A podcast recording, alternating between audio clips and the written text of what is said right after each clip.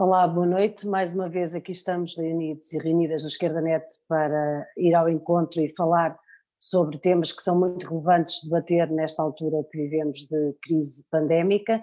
Hoje uh, estou acompanhada pelo José Soeiro, pela Maria Anjos Catapirra e pela nossa Cláudia Braga, uh, para falarmos de um tema tão importante como é o dos cuidadores e cuidadoras informais. Em Portugal estima-se que existam cerca de 800 mil pessoas,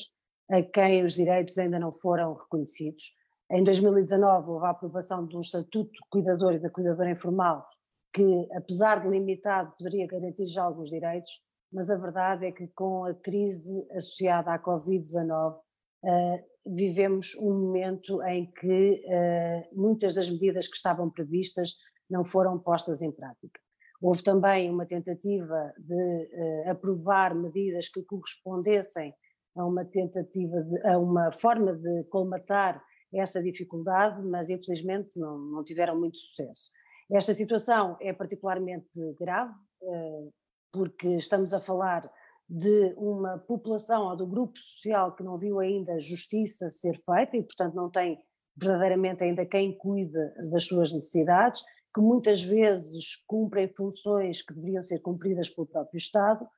e uh, numa situação de crise, como é evidente, as situações de desigualdade agravam-se. E há vários grupos sociais que já são uh, muitas vezes uh, vítimas de uma enorme invisibilidade e em situações de crise torna-se ainda pior. É por isso que temos nestes encontros procurado falar de várias situações destas e não poderíamos deixar de falar também sobre a situação dos cuidadores e das cuidadoras informais, para quem a sociedade portuguesa tem uma dívida tremenda e o Estado português também tem essa dívida, sendo, obviamente, eh, uma dívida que tem que ser paga o mais depressa possível. É também uh, dos cuidadores e das cuidadoras informais que tem surgido um dos maiores exemplos de mobilização e de organização, de pessoas que cuidam de outras pessoas 24 horas por dia, 365 dias por ano, e que se conseguiram organizar, mobilizar e reivindicar muitos dos direitos que não foram ainda reconhecidos. E por isso eh, nós temos aqui hoje, como disse, a Mariana Catapirra, da Associação Nacional de Cuidadores Informais,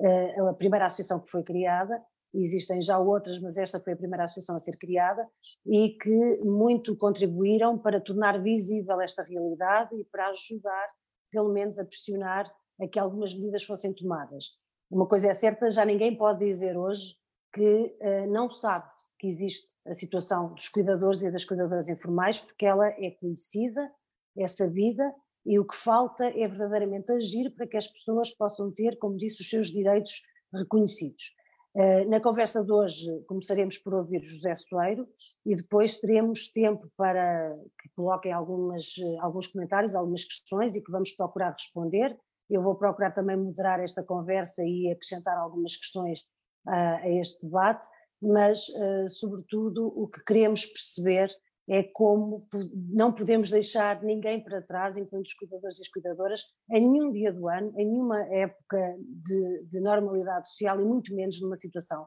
de crise como aquela que vivemos atualmente. Uh, eu passaria a palavra já ao José Soeiro, que poderá falar um pouco de como a situação tem sido uh, tratada a situação dos cuidadores e das cuidadoras em Portugal nos últimos tempos e também das iniciativas que o Bloco tem tomado, uh, não só uh, em período de crise, mas também anteriores à crise, e depois falará então a Maria Ângeles Catapirra, que nos trará, obviamente, um relato de quem vive todos os dias uma situação de ter que cuidar de outras pessoas sem nenhum ou poucos apoios. José Soeiro, passo-te a palavra e a seguir a Maria Anjo. Obrigado. Obrigado, Marisa. Uh, boa noite a todos e a todas. Um, eu, eu, queria um, cumprimentar também, claro, a Cláudia, a Marisa, a Maria dos Anjos, um, e queria. Eu acho que, que este debate uh, ganha se nós pudermos enquadrar a questão dos cuidadores informais num, num, num, num debate um pouco mais amplo sobre os cuidados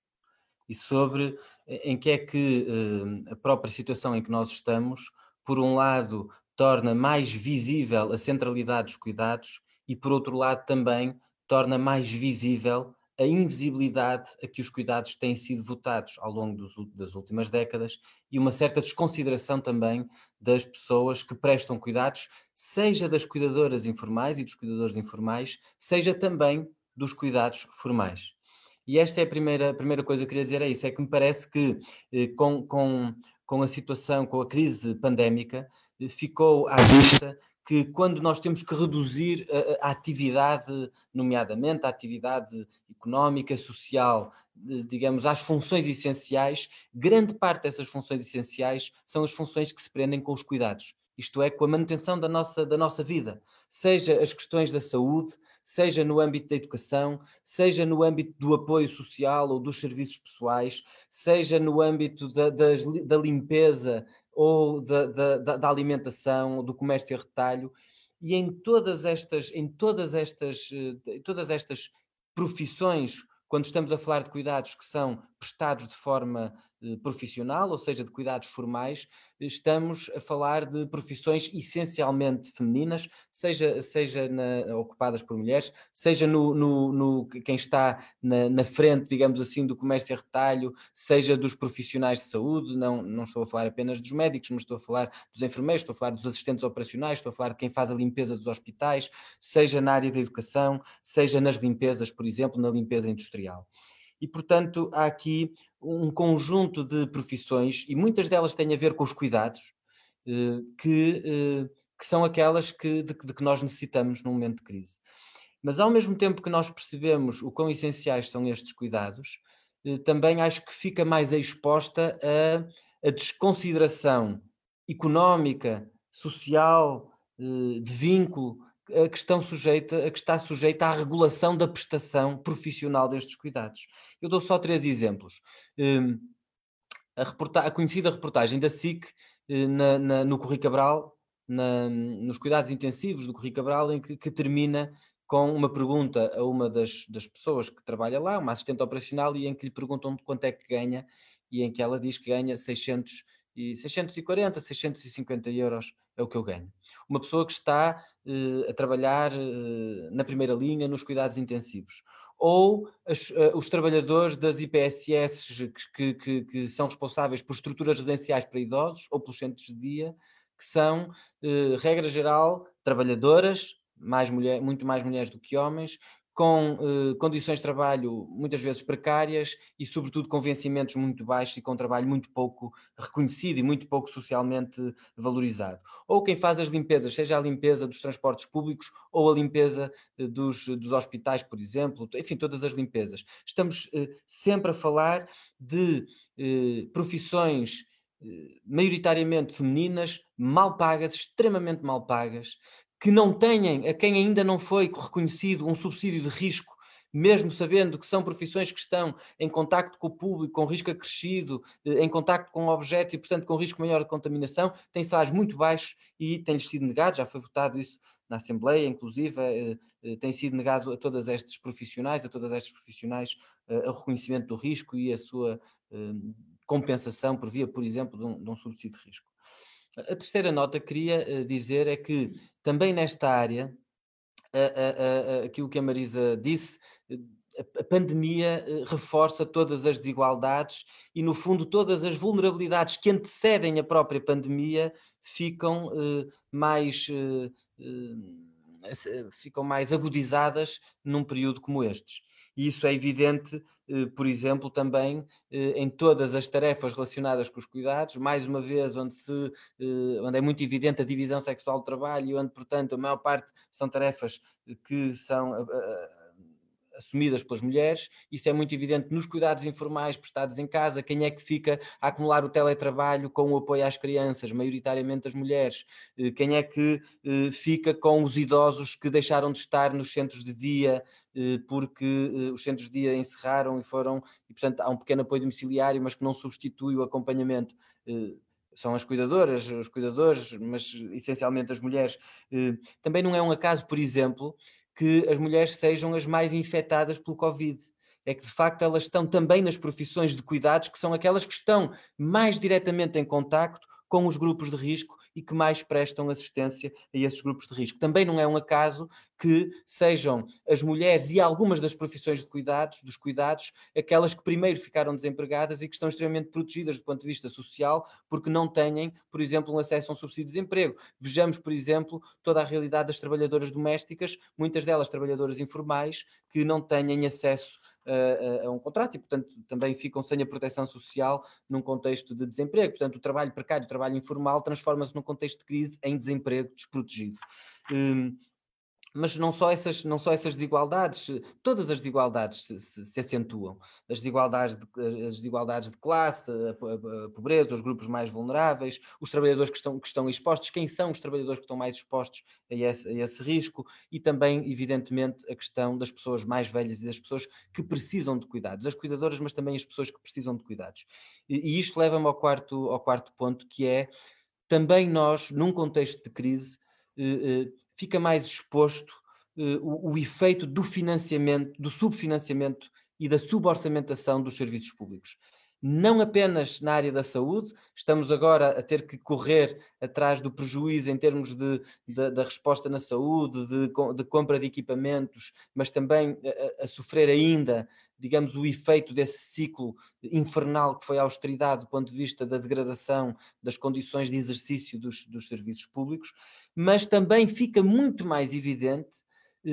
a ausência do Estado e de serviços públicos ou da provisão pública em áreas fundamentais dos cuidados.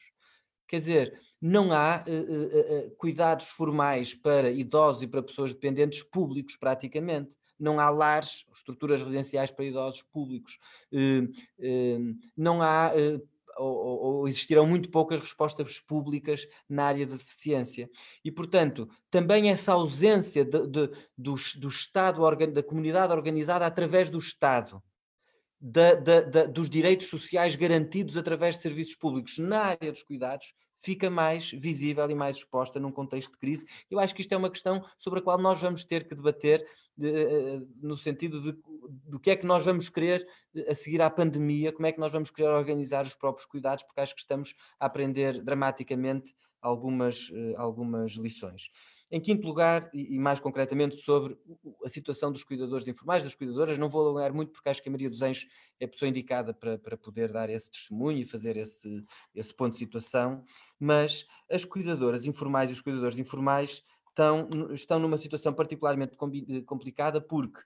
por um lado, estão ainda numa situação de uma ausência concreta de reconhecimento através de apoios sociais e das medidas que o Estatuto previa, mas que eh, eram para estar regulamentadas a partir de 1 de abril, entrarem em, em, em, marcha os projetos piloto, isso está tudo suspenso, ou seja, o próprio processo de aprovação do Estatuto já remeteu um conjunto muito vasto de, de matérias para os projetos piloto, limitando, portanto, o âmbito e o alcance das próprias medidas que o Estatuto previa. A concretização de algumas dessas medidas, como o apoio social, também restringiu, por via da condição de recursos, o universo das pessoas que são beneficiárias desse apoio, mas além disso tudo, neste momento esse apoio nem sequer existe, porque ia entrar no dia 1 de abril, mas com esta situação está, eh, está, está suspenso, ou seja, não, não, não entrou em vigor e, portanto, eh, as cuidadoras e os cuidadores que travaram essa luta incrível, fundamental, essa luta pelo reconhecimento dos cuidados informais, do trabalho que elas, que elas prestam à comunidade, às famílias, às, às pessoas eh, que, que, estão dependentes, mas na verdade houve um reconhecimento formal, legal desse estatuto, mas ele ainda não passou de uma lei escrita para uma lei na prática e para políticas públicas concretas que cheguem às pessoas e que sejam visíveis. Mas além disso, os cuidadores e as cuidadoras também têm sido excluídas dos apoios excepcionais que foram criados no contexto de crise. E há um que é muito evidente, e nós já o propusemos, já falamos dele várias vezes, já foi votado na Assembleia por nossa proposta e chumbado, que é eh, que seria o alargamento do apoio à família para os cuidadores. É, quando, quando se fecharam as escolas eh, e, e, as creches também, o governo criou um apoio excepcional para as famílias que tivessem que passar a ficar em casa para cuidar dos menores até uma certa idade, no caso até aos 12 anos, eh, até houve a discussão, nós também eh, temos chamado a atenção que, que, que esse limite deveria ser eh, um pouco mais, mais largo. Há também o problema desse apoio, que é as pessoas que ficam em casa, que estão em teletrabalho, não têm direito a esse apoio, portanto é suposto acumularem o teletrabalho com o cuidado das crianças.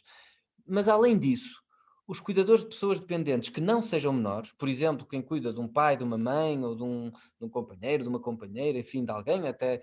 até pode ser de um vizinho, eh, não tenham o direito a esse apoio, mesmo estando numa circunstância em que os equipamentos que existiam para, para, para, para acolher durante o dia as pessoas dependentes, as pessoas que precisam de cuidados, mesmo tendo esses equipamentos fecharam. Ou seja, esses equipamentos fecharam tanto como as escolas foram substituídos por um apoio domiciliário, mas que não é a mesma coisa, porque é impossível, eh, os mesmos trabalhadores que estavam a cuidar de um conjunto grande de uh, pessoas num centro de dia não podem estar o mesmo tempo na casa de cada uma delas. Portanto, podem ir à casa de cada uma delas, mas não conseguem dar esse acompanhamento. E, portanto, aqui eh, os cuidadores ficaram numa situação em que não têm o reconhecimento já do estatuto e não foram abrangidos pelas medidas excepcionais de apoio à família, numa situação em que muitas destas instituições fecharam. Não estou a falar dos lares, porque essa é uma situação particular, estou a falar sobretudo dos centros de dia. E em que, e isto é uma outra questão, em que as redes de solidariedade intergeracional, que são também uma das expressões dos cuidados informais em Portugal, que é ajuda entre gerações, a avó que apoia o neto, o neto que apoia a avó, enfim, ou seja, todas essas formas de, de, de redes familiares, comunitárias de apoio estão limitadas pela própria natureza da, das medidas de confinamento, porque o distanciamento social, o distanciamento social, que é uma palavra horrível, porque na verdade nós não queremos distanciamento social, nós queremos distanciamento físico por razões sanitárias, mas queremos manter esse contacto social. É muito importante manter esse contacto social e essa proximidade social, mesmo que ela não seja uma copresença física. Mas, mas essas redes de solidariedade, que aliás foram importantíssimas na anterior crise, a, a, Lina Coelho, economista de Coimbra, falava precisamente dessa, dessa questão num, num, debate a que assisti ontem. Eh, essas redes de, de, solidariedade intergeracional que foram muito importantes na crise anterior, neste momento também estão eh, mais dificultadas, dificultadas pela nossa pela própria situação. E portanto eu acho que eh, nós precisávamos, do ponto de vista da emergência, de incluir os cuidadores nas medidas de apoio excepcional que existem, de substituição de rendimento, de apoio à família do ponto de vista da, da, da, resposta a mais uh, médio prazo, digamos assim, acho que era muito importante nós uh, não deixarmos cair no esquecimento que existe um Estatuto do Cuidador, que tem muitas limitações, mas que foi um passo muito importante e nós não podemos esquecer que ele tem que ser posto em prática, ainda mais num contexto em que os cuidados assumem esta centralidade. E finalmente, e mais para o futuro, acho que precisamos de pensar na, na própria, na, na própria no, no, papel que a economia dos cuidados vai ter num projeto de país eh, futuro e a seguir à, à Covid. Eh, só para dar uma nota e com isto termino. O setor do turismo eh, eh representa 15%, creio eu, 14% do PIB. É um setor que vai entrar naturalmente em colapso. Mas nós vamos ter muita necessidade de ter uh, uh, mais uh, cuidados profissionais a ser prestados às pessoas seja aos idosos, seja alargar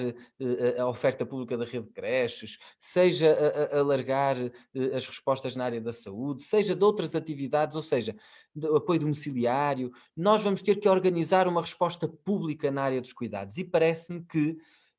o emprego público na área dos cuidados pode ser uma, um dos elementos mais importantes para responder ao período pós-Covid, do ponto de vista da própria reorganização da nossa, da nossa economia. Ou seja, é, o, o Estado vai ter um papel muito importante para eh, investir em serviços públicos, investir na economia, ter políticas contracíclicas, vai ter um papel muito importante na criação de emprego público que compense uma parte do emprego que provavelmente vai ser difícil uh, uh, recuperar e, sobretudo, que ponha no centro da própria economia, da sociedade, do projeto político de, de país, de comunidade que nós temos, o cuidado com os outros, a vida. E nós percebemos que num contexto de crise, a centralidade do cuidado com a vida é nós termos esse apoio social, a educação, a saúde, o apoio domiciliário e todas essas dimensões. E acho que isso vai ser muito importante. Desculpem se demorei um bocadinho demais. Obrigada. Obrigada, Zé. Maria. Maria Anjos, por favor. Boa noite, eu quero agradecer em nome da Associação o convite. Acho que era importante termos uma conversa pública, pelo menos para algumas pessoas exporem os seus, as suas grandes questões, pelo menos quando nos telefonam e a gente não tem capacidade de resposta, pode ser que aqui alguém consiga acrescentar alguma coisa. Eu, como membro da associação, eh, tenho uma coisa para dizer: é assim, o estatuto está aprovado, é papel, tem uma regulamentação feita tarde e a más horas, porque se tivesse sido feita em devido tempo,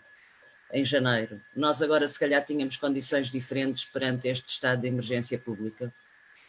Como tudo, os processos foram todos adiados. Nós, neste momento, estamos na estaca zero, nós não somos nada nem ninguém perante a sociedade não houve medidas nenhumas de apoio em, na questão da saúde, na questão da pandemia, que abrangesse os cuidadores informais. Ninguém se lembrou que nós existíamos, ninguém se lembra que nós estamos cá, ninguém se lembra uh, o que é que acontece se eventualmente um de nós adoecer, o que é que acontece com as pessoas que cuidamos, para onde é que vão, os lares não aceitam ninguém, as IPSS também não, até pelo contrário, estão a mandar as pessoas embora é assim, continuamos a ser uma camada da população para o qual ninguém se lembrou de olhar. Nós, como associação, pusemos uma série de questões uh, por escrito, tivemos o cuidado de mandar essas questões para os partidos políticos todos, incluindo o Ministério do Trabalho e Segurança Social. As respostas até agora uh, ainda não vieram. Uma das questões que o Suero levantou e que nos põe em todos os dias é como é que nós, que não podemos trabalhar, que temos os nossos pais aos nossos filhos adultos agora em casa connosco, porque alguns escolas fecharam, porque alguns centros de dia estão fechados, porque nem todos os idosos têm capacidade para estar em casa sozinhos, precisam de apoio constante. Como é que se faz? Como é que essas pessoas são compensadas? Conseguiu-se com algum esforço e muita documentação trocada que houvesse uma justificação dessas faltas. Mas essas pessoas não podem continuar a viver do ar, porque não há remunerações de espécie alguma. E por mais que tenhamos insistido com o Ministério do Trabalho e Segurança Social, até à data ainda não conseguimos respostas. E da parte dos políticos dá-me a sensação que o único, pelo menos que eu vi, que levou o assunto à Assembleia foi o Bloco de Esquerda e a proposta foi rejeitada. Por outro lado, a questão do, dos projetos piloto, que estão é imensamente condenada por toda a gente, eu também, não entendo porque é que tem que haver projetos piloto, eh, foram adiados, mas foram adiados, foi-nos dito por telefone. Eu ainda não vi legislação nenhuma, ainda não vi nada escrito em que onde consta que os processos estão adiados. Portanto, nós andamos a dar informações baseadas numa chamada telefónica que nos foi feita. Eu dá-me a sensação que isto se está legislado, eu pelo menos desconheço. Temos a garantia que esses mesmos projetos piloto não vão passar do ano de, de 2021, abril. Esperemos que assim seja. Mas também não temos essa garantia por escrito. É assim, eu acabo por, eh, neste momento, o que nos acontece é exatamente o que nos acontecia o ano passado, por esta altura, quando ainda não havia legislação aprovada. Nós temos uma lei, dois, eh, duas portarias, e continuamos aqui, à espera que alguém que se lembre que nós existimos, eh, que nos deem um mínimo de respostas para as coisas todas que nós já colocamos, e sem ter qualquer tipo de apoio. Um dos problemas que nós nos vimos confrontados neste fim de semana de Páscoa, por exemplo, era as pessoas não podiam deslocar-se do próprio Conselho. Havia cuidadores que tinham os pais a morar no Conselho ao lado, que basta ser de um quilómetro, é um Conselho ao lado. E nós vimos aflitos para essas pessoas conseguirem sair para ir apoiar as, os, seus, os seus pais, alguns até gente mais jovem, mas que precisa daquele apoio. Ou seja, os cuidadores informais em termos de, de legislação, não, não, existem, não fazem parte da, da camada que precisa com carências, com problemas. E todos já entendemos, aliás, por as imensas notícias que todos vimos, que as IPSS, as Santas Casas, não são exatamente os cuidados ideais para as pessoas. Temos tido e temos visto imensos problemas exatamente porque nem eles têm pessoas habilitadas, nem contrataram nunca pessoas habilitadas e por muito que elas se esforcem não têm capacidade de resposta. Portanto, seria uma boa altura para pensarem que nós estamos em casa, estamos a cuidar, cuidamos o melhor que sabemos e que podemos, e que sem o nosso apoio isto ainda conseguia ser um pandemónio bem maior.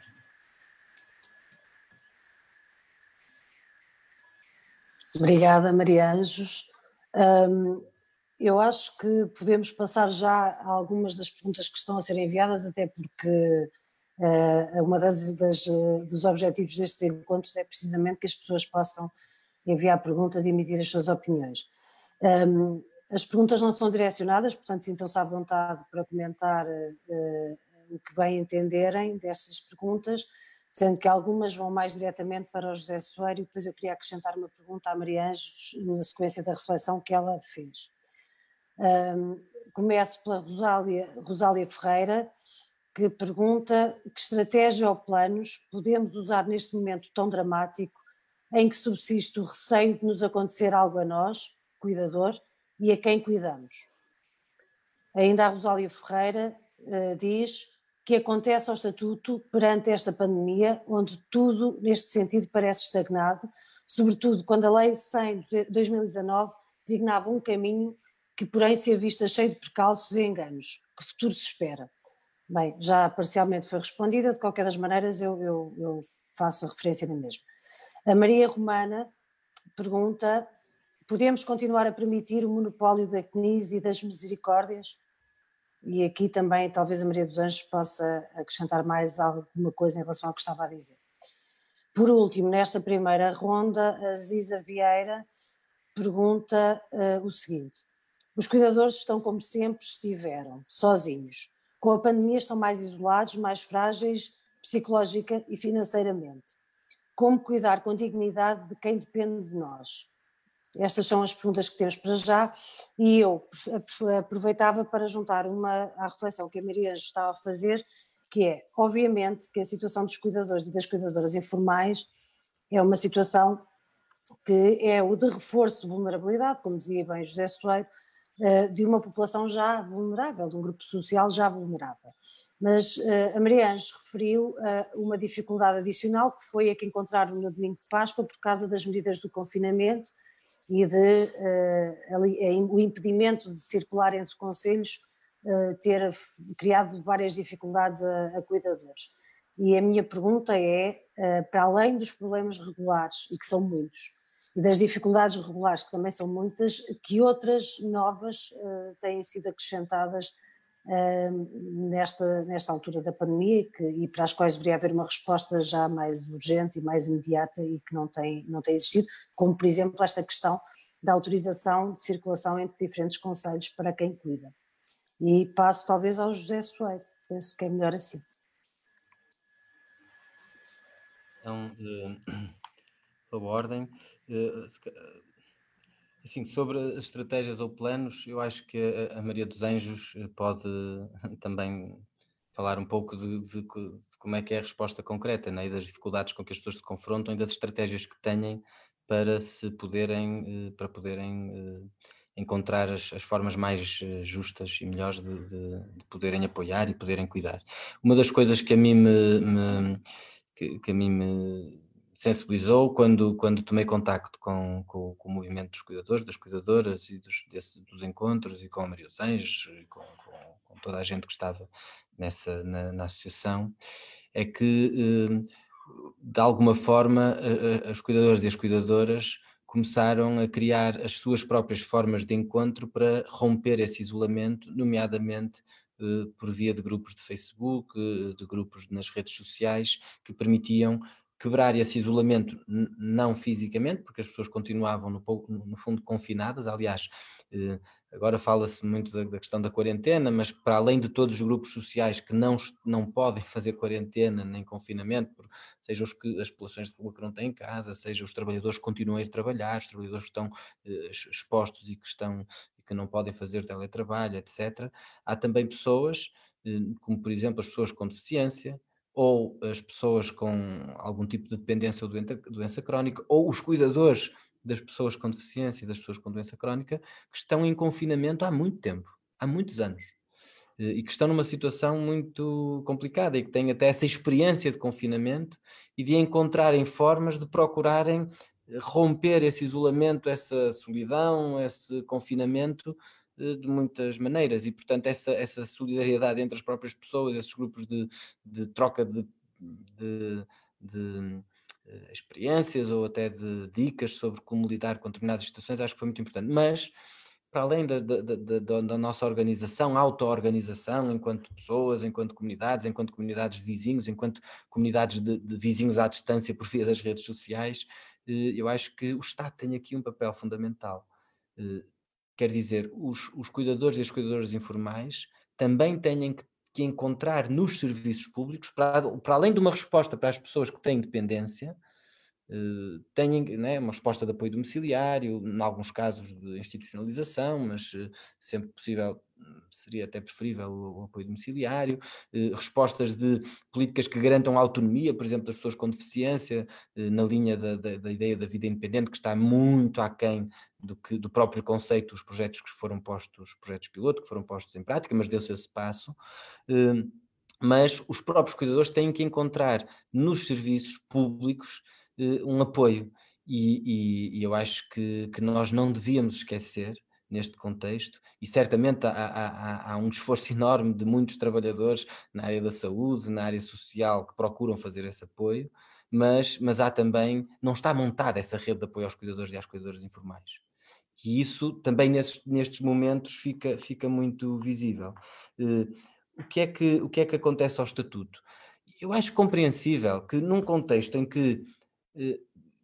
em que foi preciso reorganizar os serviços, reorientar os serviços públicos, eh, criar novas prestações, novos apoios sociais, eu acho compreensível até que aquilo que estava em marcha sofra uma alteração. O problema, e isso é que, é, isso é que me parece que é mesmo importante nós eh, sublinharmos, é que os cuidadores não só viram viram suspendido o, o estatuto que estava a ser criado, como não foram incluídos das medidas extraordinárias. E isto é que não faz sentido, porque eu admito que durante um mês, durante este período que estamos a viver, de, de emergência, de confinamento, pudesse, pudesse haver uma resposta extraordinária e, e de alguma forma pôr-se um, um parênteses na, na, nos projetos piloto, até porque, enfim, as condições para os fazer serão mais complicadas. Mas quer dizer, o mínimo era incluir os cuidadores nas medidas eh, temporárias, nas medidas de emergência, nos apoios excepcionais e não esquecermos que temos um estatuto para fazer cumprir. E nós, nós quer dizer, neste momento o estatuto já saiu do Parlamento e está nas mãos do Governo. Nós também sentimos o mesmo que sente a Associação de Cuidadores. Nós interpelamos frequentemente o Governo para perceber como é que ia funcionar os projetos piloto, como é que ia ser desenhado o apoio social no quadro dos projetos piloto, porque nós tínhamos propostas muito concretas, que aliás estavam no projeto inicial e que, eh, e que não foram contempladas. Era muito importante perceber como é que ia ser desenhada, por exemplo, a condição de recursos para o acesso ao, ao, ao a esse apoio social. Houve aspectos do Estatuto que nós próprios criticamos, o Estatuto continua a ter uma concepção eh, que, que, limita a, a, a, a, relação familiar o reconhecimento do estatuto do cuidador, mas eh, nós sabemos que numa sociedade como a nossa, eh, que alguns até falam da sociedade de providência, Boaventura, etc., eh, as redes de vizinhança são também muitas vezes redes de cuidados. E, portanto, dizer que está fora do estatuto alguém que seja cuidador, mas que não é, não tem, não, não é da família de sangue da pessoa cuidada, não nos parece que tenha sido, parece-nos que foi uma opção errada, mas enfim, foi, foi, foi aquela que recolheu maioria no, no uh, apoio maioritário no, no Parlamento. Mas parece-me que nós uh, devemos insistir, não deixar cair uh, a exigência de que o Estatuto se concretize e logo a seguir, ou seja, se pode ser admissível que, que, que, os projetos piloto e que até alguma regulamentação do, do, estatuto tenha sido, digamos assim, atropelada por esta emergência, nomeadamente nos serviços de segurança social, que estão a ter que responder, eh, criar novos apoios, etc. Mas nós não podemos deixar que se esqueça que há um estatuto que era para ter entrado em abril, e em abril já era com muito atraso. E temos que manter este tema na agenda e manter esta exigência presente da mesma forma que eh, insistir na inclusão dos, dos, dos, cuidadores nas medidas que existem. Maria Romana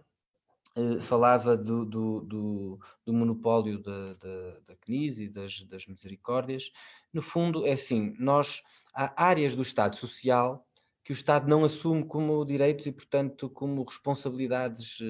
eh, do próprio Estado. Ou seja, que o Estado delegou, que o Estado externalizou no setor social, eh, no setor solidário, portanto, na, na organização da, da, da, solidariedade por via das IPSS. Hum, e isto tem vários problemas. Primeiro, porque eh, nem sempre, apesar de haver ótimos exemplos, pessoas extremamente dedicadas e profissionais que dão tudo por tudo para, para, para garantir o máximo de cuidado aos idosos, ou enfim, para falar desse, desse, dessa área, mas a verdade é que uma instituição privada não tem as mesmas obrigações, nem, nem, nem nós temos perante ela a mesma exigência do cumprimento de políticas públicas do que temos em relação aos serviços públicos. Em segundo lugar, eh, é incomparavelmente mais precário e mais mal remunerado o trabalho para as mesmas funções no setor eh, privado, social, eh, do que no, no, no, Estado. E essa é uma das razões porque o Estado quer manter esta lógica dos acordos de cooperação, é porque permite ter uma resposta por um preço menor, porque as pessoas não estão abrangidas pelas mesmas regras, não, não há uma igualização do, pró, do, ponto de vista das próprias condições eh, laborais. Um, e nós precisávamos de ter resposta pública nesta área. Como precisávamos de ter resposta pública nas creches. Não faz nenhum sentido, do nosso ponto de vista, que as creches não sejam uma parte do sistema, eh, eh, do sistema educativo, quer dizer, uma responsabilidade eh, pública independentemente depois de poder haver creches privadas, como independentemente depois de poder haver lares, estruturas residenciais para idosos privados, apoio domiciliário privado, mas quer dizer, o Estado tem que garantir esse apoio ao longo de toda a vida, os cuidados ao longo de toda a vida, não é só a educação em idade escolar e o Serviço Nacional de Saúde, que é eh, muitíssimo importante. Já se avançou um pouco com a rede de cuidados continuados, avançou-se um pouco com as equipas que existem ligadas às unidades de saúde familiar e aos, aos centros de saúde, as equipas de cuidados na comunidade, mas, mas é preciso instalar uma rede pública de resposta e também pensar quais são essas respostas, porque uma das coisas dos debates que temos tido com os cuidadores e com as cuidadoras é precisamente que a institucionalização não deve ser a resposta padrão. Um, uma, das, uma das lutas que o movimento das pessoas com deficiência tem levantado é o direito à autonomia e à vida independente e, portanto, respostas que passem muito mais pela assistência pessoal e menos pelo confinamento institucional, a institucionalização das, das, das, pessoas. Portanto, acho que isso é importante e, e, desse ponto de vista, a Marina tem toda a razão. É importante quebrar esse monopólio e o Estado poder assumir eh, mais diretamente estas respostas, que, aliás, nós até em algumas áreas já estivemos melhor do que, que, do que aquilo que estamos. Ou seja, em algumas destas áreas até já houve respostas públicas, mas depois as próprias regras da segurança social fazem com que só sejam financiadas as respostas, por exemplo, de creches ou as respostas de, eh, para, para,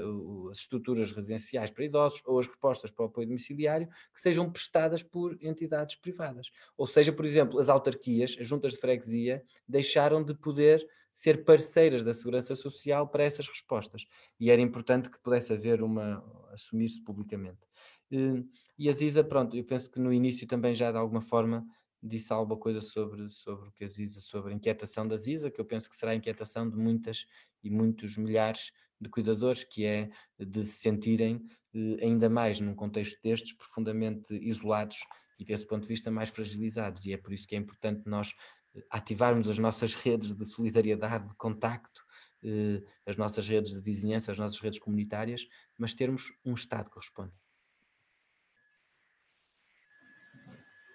Obrigada, Maria Anjo. Olha, eu estive a ouvir o Solário e em relação às questões que foram postas é assim, eu não me parece que hum, nós tenhamos uma grande diferença entre a nossa situação anterior e a situação atual. Para já porque nunca nós, nós não recebíamos, não, não parámos de receber aquele dinheiro que a gente não tinha, continua a não ter.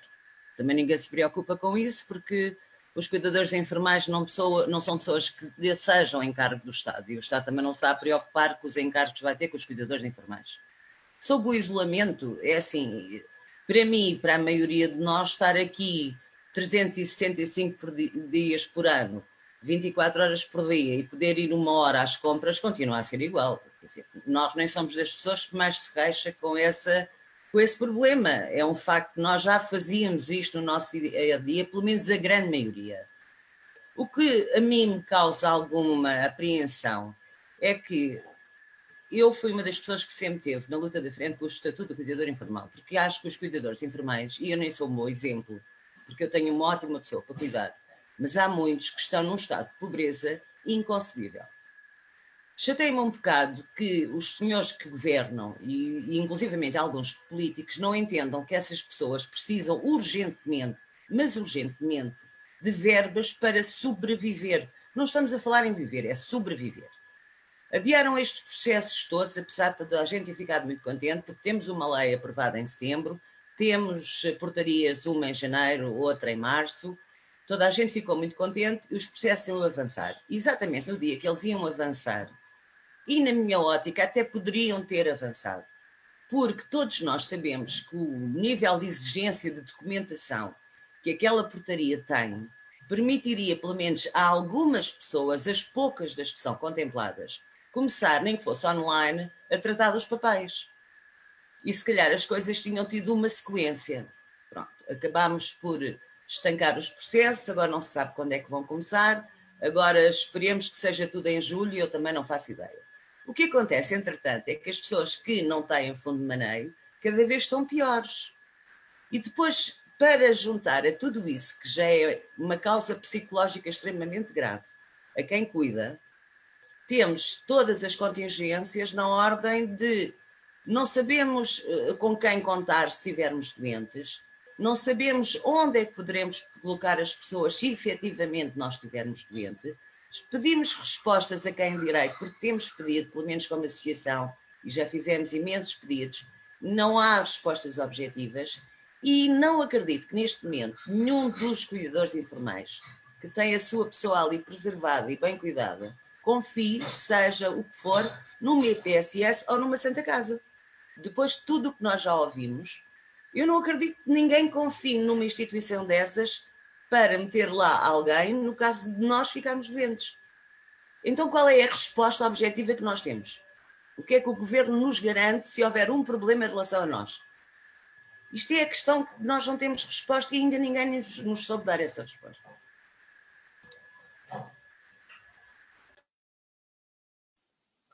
Obrigada, Mariange. Bem, eh, há muitas perguntas e, eu, e nós também temos um tempo limitado, por isso eu vou colocar-vos mais algumas e depois avançaríamos provavelmente para,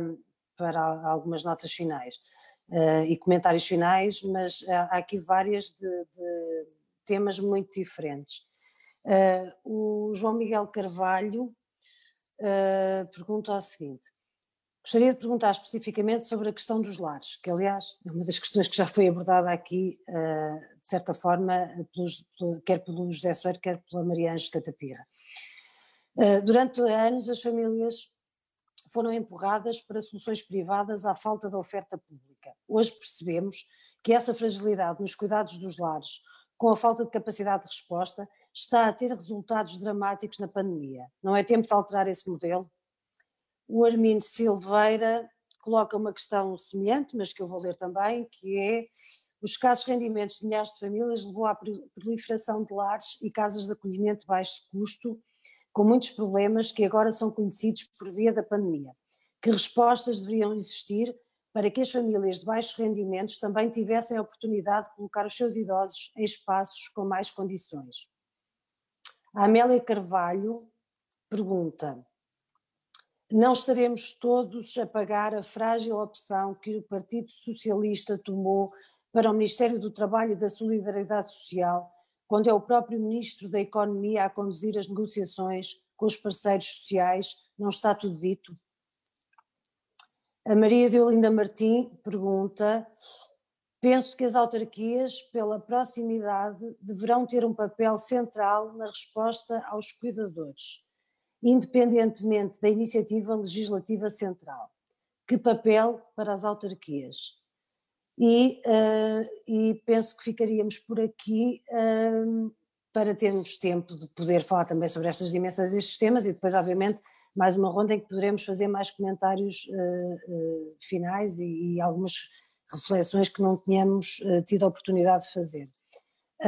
E eu queria acrescentar mais uma vez também para a Maria Anjos, na sequência do que ela acabou de dizer, as associações de cuidadores eh, são, digamos assim, a primeira porta onde se bate, não é? Eh, em todos os momentos e, e em momentos de dificuldade e sobretudo com os níveis de incerteza que, que, foram referidos, é, é, mais normal ainda, imagino eu, que, que se deparem com muitas perguntas e, e com, com, muitas questões, algumas velhas, outras, outras novas. E vocês tendo estado na luta pela criação do estatuto e para que seja que se tenha avançado legislação nesta matéria e sobretudo os apoios serem concretizados, uh, a minha pergunta é ao longo deste tempo todo como é que vão fazendo a gestão das expectativas? Uh, em que medida e, e, e, que outras formas de reivindicações e de lutas é que pensam que, que possam ser úteis, uh, se é que há outras, imagino que seja difícil na vossa condição, mas que outras formas de reivindicação e de luta pensam ser importantes trazer para que, para que obviamente não se deixe cair este tema, nem, nem a necessidade de responder às necessidades dos cuidadores e das cuidadoras. Se calhar nesta vez passava primeiro à Maria Anjos e depois então ao José Soeiro. É assim, nós eh, se não tivesse acontecido nada deste problema da pandemia e do coronavírus e por aí fora, tínhamos uma série de, de encontros e sessões de esclarecimento marcadas, onde queríamos exatamente apurar, para além de esclarificar o que é que estava aprovado, o que é que as pessoas tinham direito, também queríamos apurar junto das pessoas aquilo que elas pensavam sobre a atual legislação. A nossa primeira fase foi exatamente angariar informação, obter essa informação e passá-la a quem direito. Por outro lado, assim que saiu a primeira portaria, e porque já há muito tempo que nós achamos que este, esta lei é, é uma leizinha, não, não serve para a grande maioria dos cuidadores informais, tivemos o cuidado, como associação, de enviar um caderno reivindicativo já em 13 de janeiro deste ano, para o Ministério do Trabalho e Segurança Social, para o Governo e para os diferentes partidos políticos, onde pomos uma série de questões que nós não estamos a ver contempladas na atual legislação e por onde queremos que comecem já a pensar que é bom que se comece a pensar em alterações. Eu posso dar alguns exemplos, é assim, é inadmissível nós estarmos a considerar cuidadores informais o familiar direto, ou familiar até quarto grau, salvo erro Todos sabemos que neste país isso não pode ser verdade, isso não é verdade. Porque há imensa gente que não tem elo familiar e que está a cuidar do outro e que também precisa ter direitos. Portanto, isso seria uma das foi uma das coisas que nós pedimos para, para pensarem, porque tem que ser alterado alguma vez, não pode ficar como está. Há uma grande questão que eu acho que toda a gente se esqueceu desde que a lei foi aprovada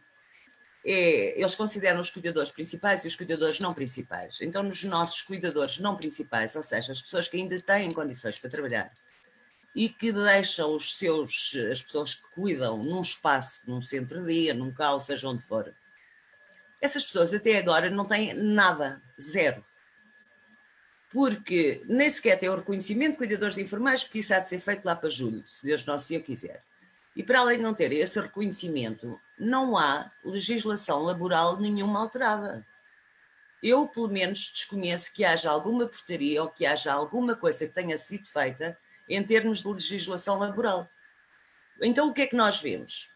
Pessoas a serem confrontadas em ter que sair do trabalho e, e, e terem que justificar faltas com férias, ainda no dia de hoje. Pessoas que como agora está a acontecer com os tais centros fechados, que não os podem deixar em lado nenhum, porque não têm hipóteses, não têm rendimentos. Uh, nesta crise pandémica, ainda hoje recebi uma chamada de um fulano que foi obrigado a ficar em casa de férias, apesar disto ser contra a lei, mas foi obrigado a ficar de férias,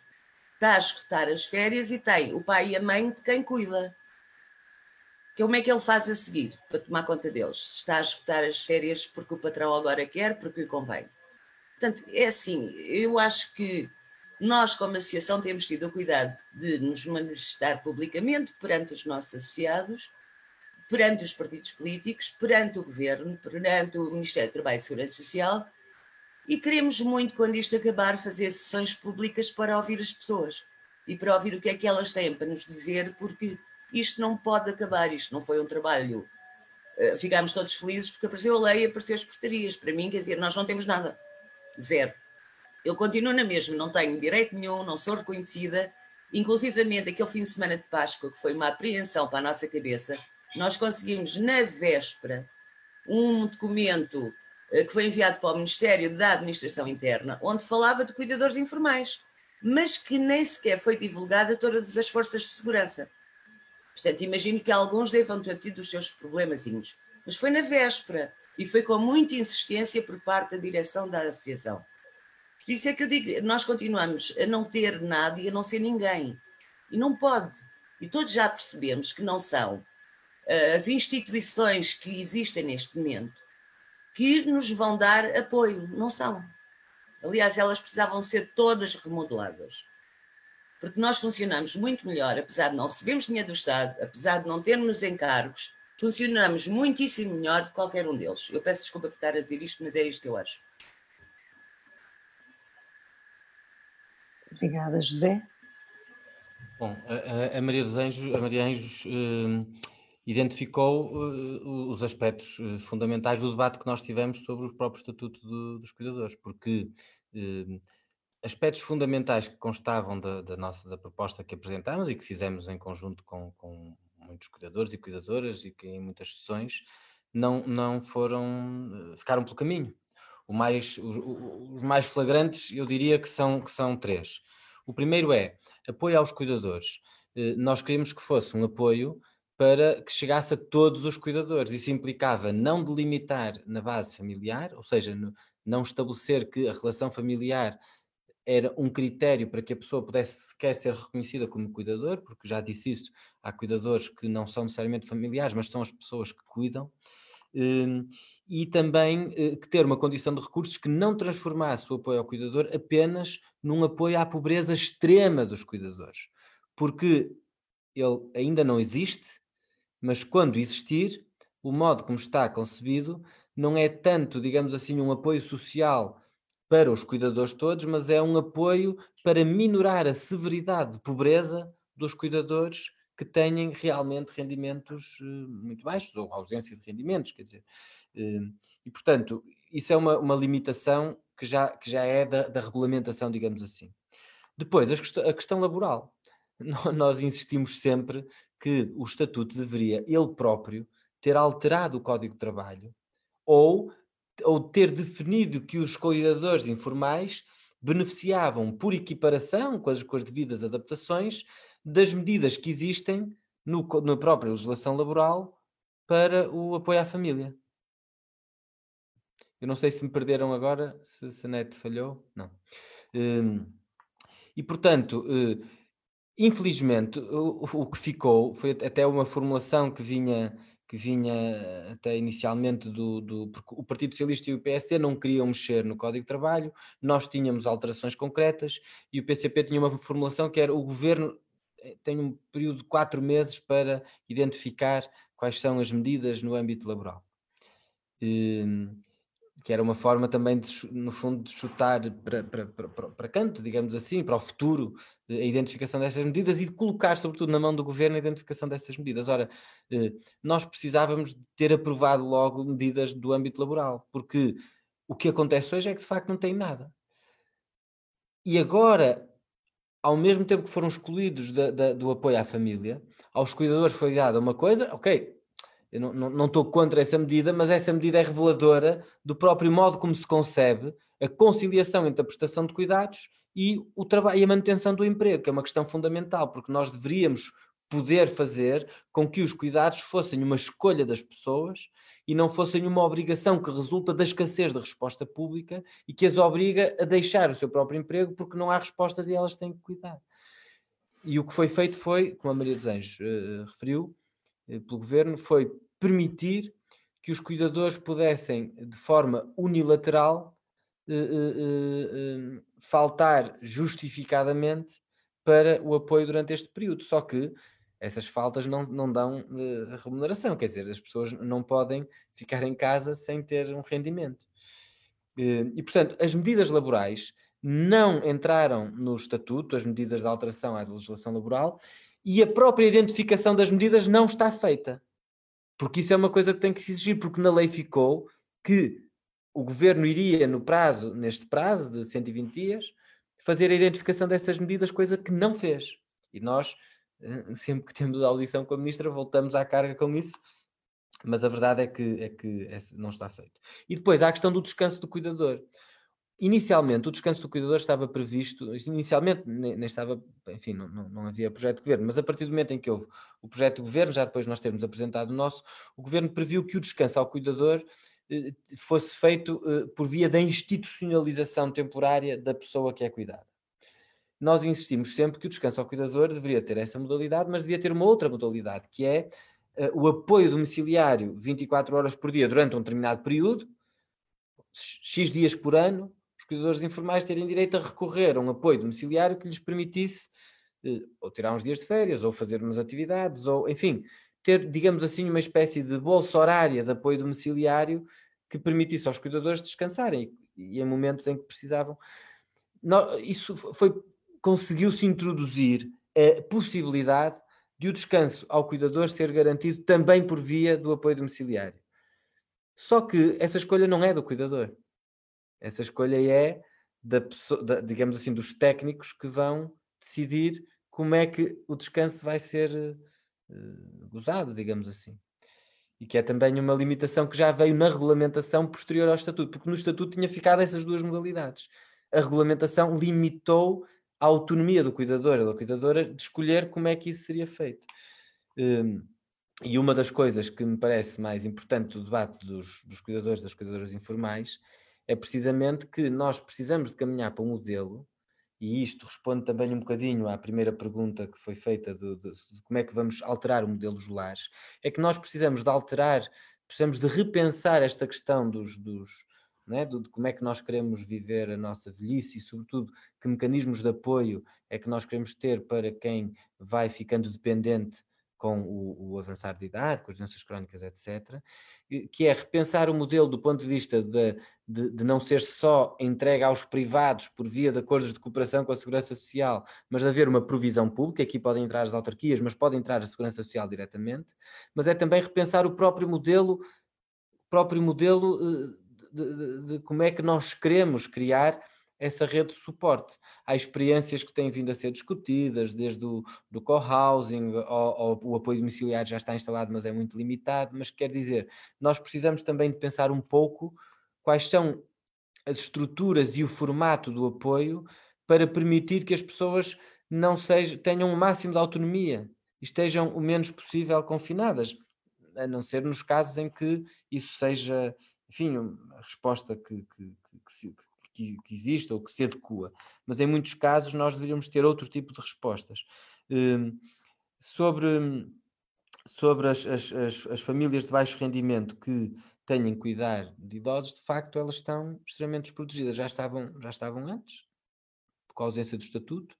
Eu concordo com Maria dos Anjos, o facto de nós estarmos nesta crise pandémica não tem que suspender todo o trabalho e todo o andamento.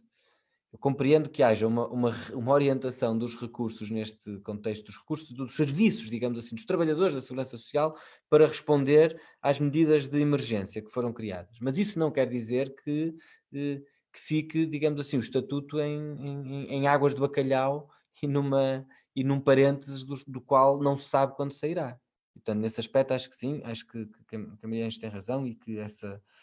que ela enfatizou mais do que eu essa, essa, essa necessidade. Um, depois perguntavam aqui sobre o Ministro da Economia. Sim.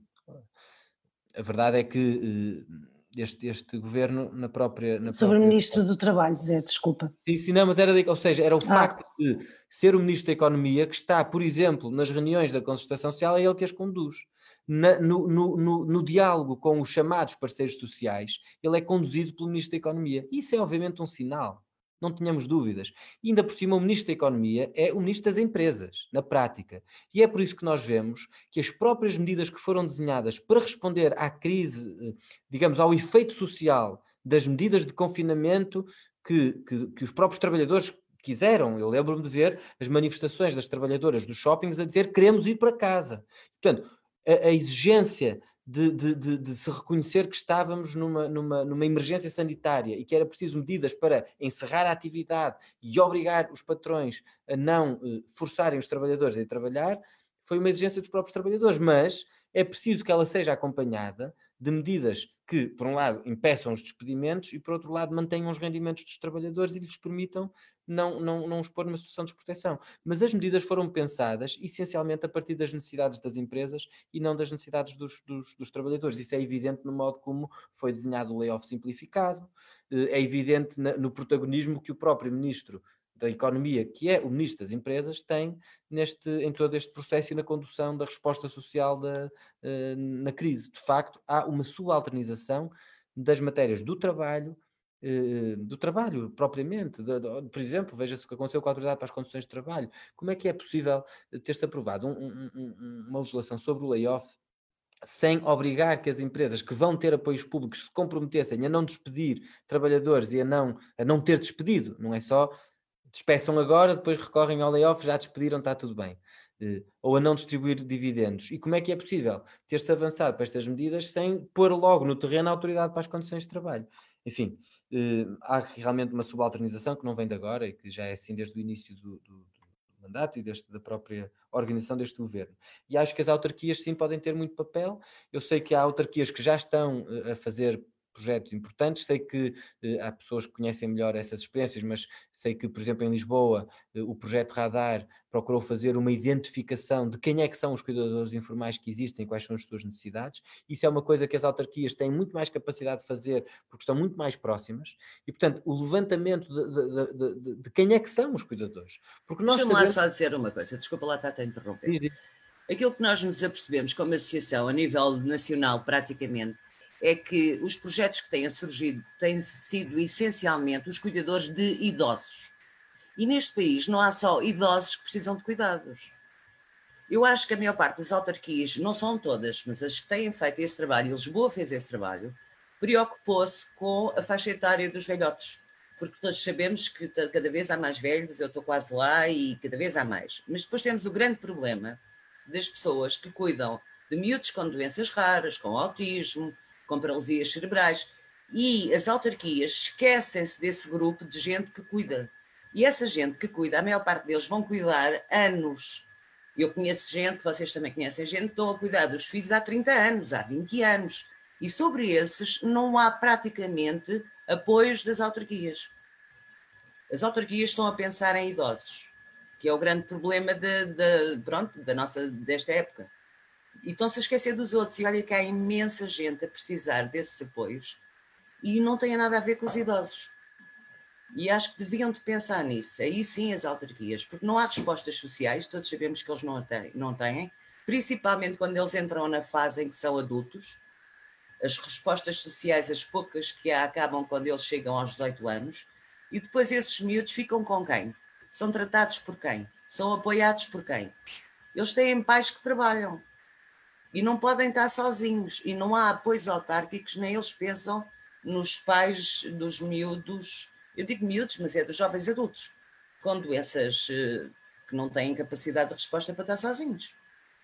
Eh, eu, eu, penso que as autarquias aqui deveriam ter, pensar que cuidador informal não é só quem cuida de pessoas idosas. Uh, o problema está-se a levantar e nota-se isso, e nós notamos que as pessoas queixam-se connosco, tem a ver com as demências, que isso é para esquecer, que ninguém se lembra dos dementes, porque o Plano Nacional de Demências nem sequer sei onde é que anda, acho que ia começar a ser testado e agora também ficou em stand-by. É as demências que a ter respostas neste país e são os adultos com uh, as mais diversas patologias, jovens adultos. Desculpa lá ter interrompido. Não, não, fizeste bem, é inteiramente verdade. E, aliás, quando foi a discussão do Estatuto, uma das. Como, como, como enfim, tu, tu, sabes, e a maior parte das pessoas saberão, a discussão do Estatuto no Parlamento, o processo legislativo que levou à aprovação do Estatuto, começou precisamente com uma petição de cuidadores e cuidadoras de pessoas com Alzheimer e demências uh, semelhantes, né, do mesmo. E, e, começou, e foi esse o grupo inicial que uh, desencadeou o processo político. E eu acho que com todas as limitações, e eu percebo a frustração, mas, mas o processo político que vocês desencadearam tem uma importância enorme. e deu, apesar, e isso nós temos que ser, apesar de não ter dado ainda nada do ponto de vista da concretização, porque falta a regulamentação e falta transformar em política pública, mas deu um instrumento, um, um, um reconhecimento formal que é um instrumento de luta que é um instrumento de, que nós podemos utilizar para exigir ao Estado que agora que existe um estatuto que consagra direitos, estes direitos têm que ser consagrados. Há muitas, é um, pouco como, como, como, a Constituição ou a Declaração Universal dos Direitos Humanos ou outras coisas, ou seja, elas em si mesmo não, não, não, não são os apoios que nós queremos, mas elas são um reconhecimento oficial da existência dos cuidadores das cuidadoras e um instrumento de luta. Agora, são, são só, desse ponto de vista, só um instrumento de luta. Mas ter esse instrumento legal do lado dos cuidadores é muito importante, porque dá força às próprias reivindicações, porque o Estado agora pode fingir que não sabe, que não existe, que não, não tem responsabilidades. Tem. Não está a cumpri-las ou ainda não regulamentou e há muitas escassez. Mas o que eu queria dizer era que, apesar do, do processo ter sido lançado por, por esse grupo de, de, ligado a, a, sobretudo a pessoas que cuidavam doentes com Alzheimer, rapidamente as próprias audições começaram a ser feitas com outros grupos que se foram juntando aos, aos, ao, ao, grupo inicial, digamos assim. E tive, teve aí uma importância enorme, por exemplo, os pais e mães de crianças com deficiências e jovens adultos com deficiência. E, e realmente acho que a Maria Zens tem toda a razão. Não é, não, não, não, não podemos associar apenas os cuidadores a, a, aos idosos são cuidadores de pessoas com deficiência, de jovens, de crianças com deficiência, são cuidadores de doentes crónicos, são cuidadores de pessoas com demência, de todas as idades, eh, das doenças raras, e portanto acho que, acho que essa alerta faz todo sentido, e, e porque muitas vezes as pessoas associam os cuidadores só a essa, a essa realidade, e mesmo hoje nós estamos, por exemplo, nós hoje já falamos aqui bastante das estruturas residenciais para idosos, tem-se falado muito pouco das, dos lares para pessoas com deficiência, que são que estão a viver problemas tão ou mais dramáticos que, uh, que as estruturas residenciais para idosos e que têm o problema de serem muito mais invisíveis. Do ponto de vista social, muito mais invisíveis. E, e pronto, e, e, acho que devemos também olhar para. Uh, e, e, até, penso eu, o Jorge Falcato foi, foi muito porta-voz e muito atuante sobre estas matérias na, no seu mandato, e, e, o, e o Zé Manuel Pureza tem dado continuidade a esse trabalho, eh, mas eu acho que o, o, movimento das pessoas com deficiência, de alguma forma, até nos indica o caminho das respostas de futuro do ponto de vista da, da conciliação entre eh, a prestação de cuidados e o respeito pela autonomia das pessoas cuidadas e o direito à autodeterminação das pessoas cuidadas, à sua mobilidade, etc. Aliás, também preocupa bastante não sei se também o que é que vocês acham, mas também preocupa bastante que, hum,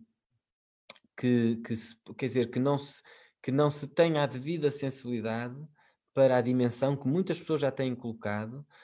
de uh, compatibilizar as medidas sanitárias com uh, uh, o respeito pela autonomia das pessoas mais velhas, o respeito pela autodeterminação das pessoas mais velhas e também a necessidade de de, de, de, conciliar as medidas sanitárias que nós temos que ter, porque todos queremos, enfim, que, que a saúde pública prevaleça, então estamos preocupados com isso, mas com, com, com, com, com medidas que não, não reforcem o isolamento social. Acho que isso também é uma, uma preocupação. Bem, nós temos mesmo que terminar. Uh, quero, quero agradecer muito à Mariange Catapirra e ao José Soeiro. Uh, obviamente não acabamos por aqui a conversa, nem as conversas sobre cuidadores e cuidadoras informais, nem a insistência em, em, em, mobilizações necessárias para que as políticas concretas de resposta às necessidades dos cuidadores e das cuidadoras possam ser postas em prática. Esta é uma, uma urgência já com muitos anos, já muito antiga e obviamente nós quisemos eh, eh, dar um sinal de que não, não é pelo facto de as medidas estarem suspensas que o problema foi resolvido, não está resolvido e precisa ser resolvido o mais urgentemente possível e obviamente numa situação de crise pandémica, como referimos já várias vezes, as pessoas que, que sofrem mais na pele as desigualdades e as injustiças acabam por, por ser ainda mais, ver ainda a sua situação mais vulnerável e, e, é também um pouco para combater esse isolamento social e essa invisibilidade que, que continuamos uh, e que queremos dar uh, uh, algumas, algumas notas daquilo que pode ser feito, apesar das circunstâncias e das limitações que temos, de reforçar a centralidade dos cuidados em épocas de pandemia, como disse muito bem o José Soeiro no início, de reforçar a centralidade dos serviços públicos e a importância do Estado Social, não deixar de notar a falta que nos faz ter um Ministério do Trabalho forte numa altura como estas, e que não pode ser um parente mais pobre, sobretudo um governo socialista, que se diz socialista, e, obviamente, todas as medidas que são necessárias tomar ehm, são uh, também medidas que muitas delas já são limitadas ou precisam de revisão e isso tem que ser falado, uh, mas outras que devem avançar uh, e se não avançarem sobre a forma que está regulamentada, então que avancem sobre a forma de medidas extraordinárias, porque são mais do que justas e necessárias nestes tempos. Um, quero agradecer a todas as pessoas que participaram, a todas as questões que enviaram. Uh, não, não podemos responder a todas, mas seguramente tentaremos fazê-lo. E, e, mais uma vez, Maria Ângeles, não sei se quiseres dizer mais alguma coisa, deixar-te a, a, última palavra desta conversa. O José Soares está a dizer que não quer falar, portanto já percebi que não. Não sei se queres falar, Maria Ângeles, não te estou a ver no ecrã neste momento, portanto, se quiseres uh, deixar-te aí falar e só depois queria,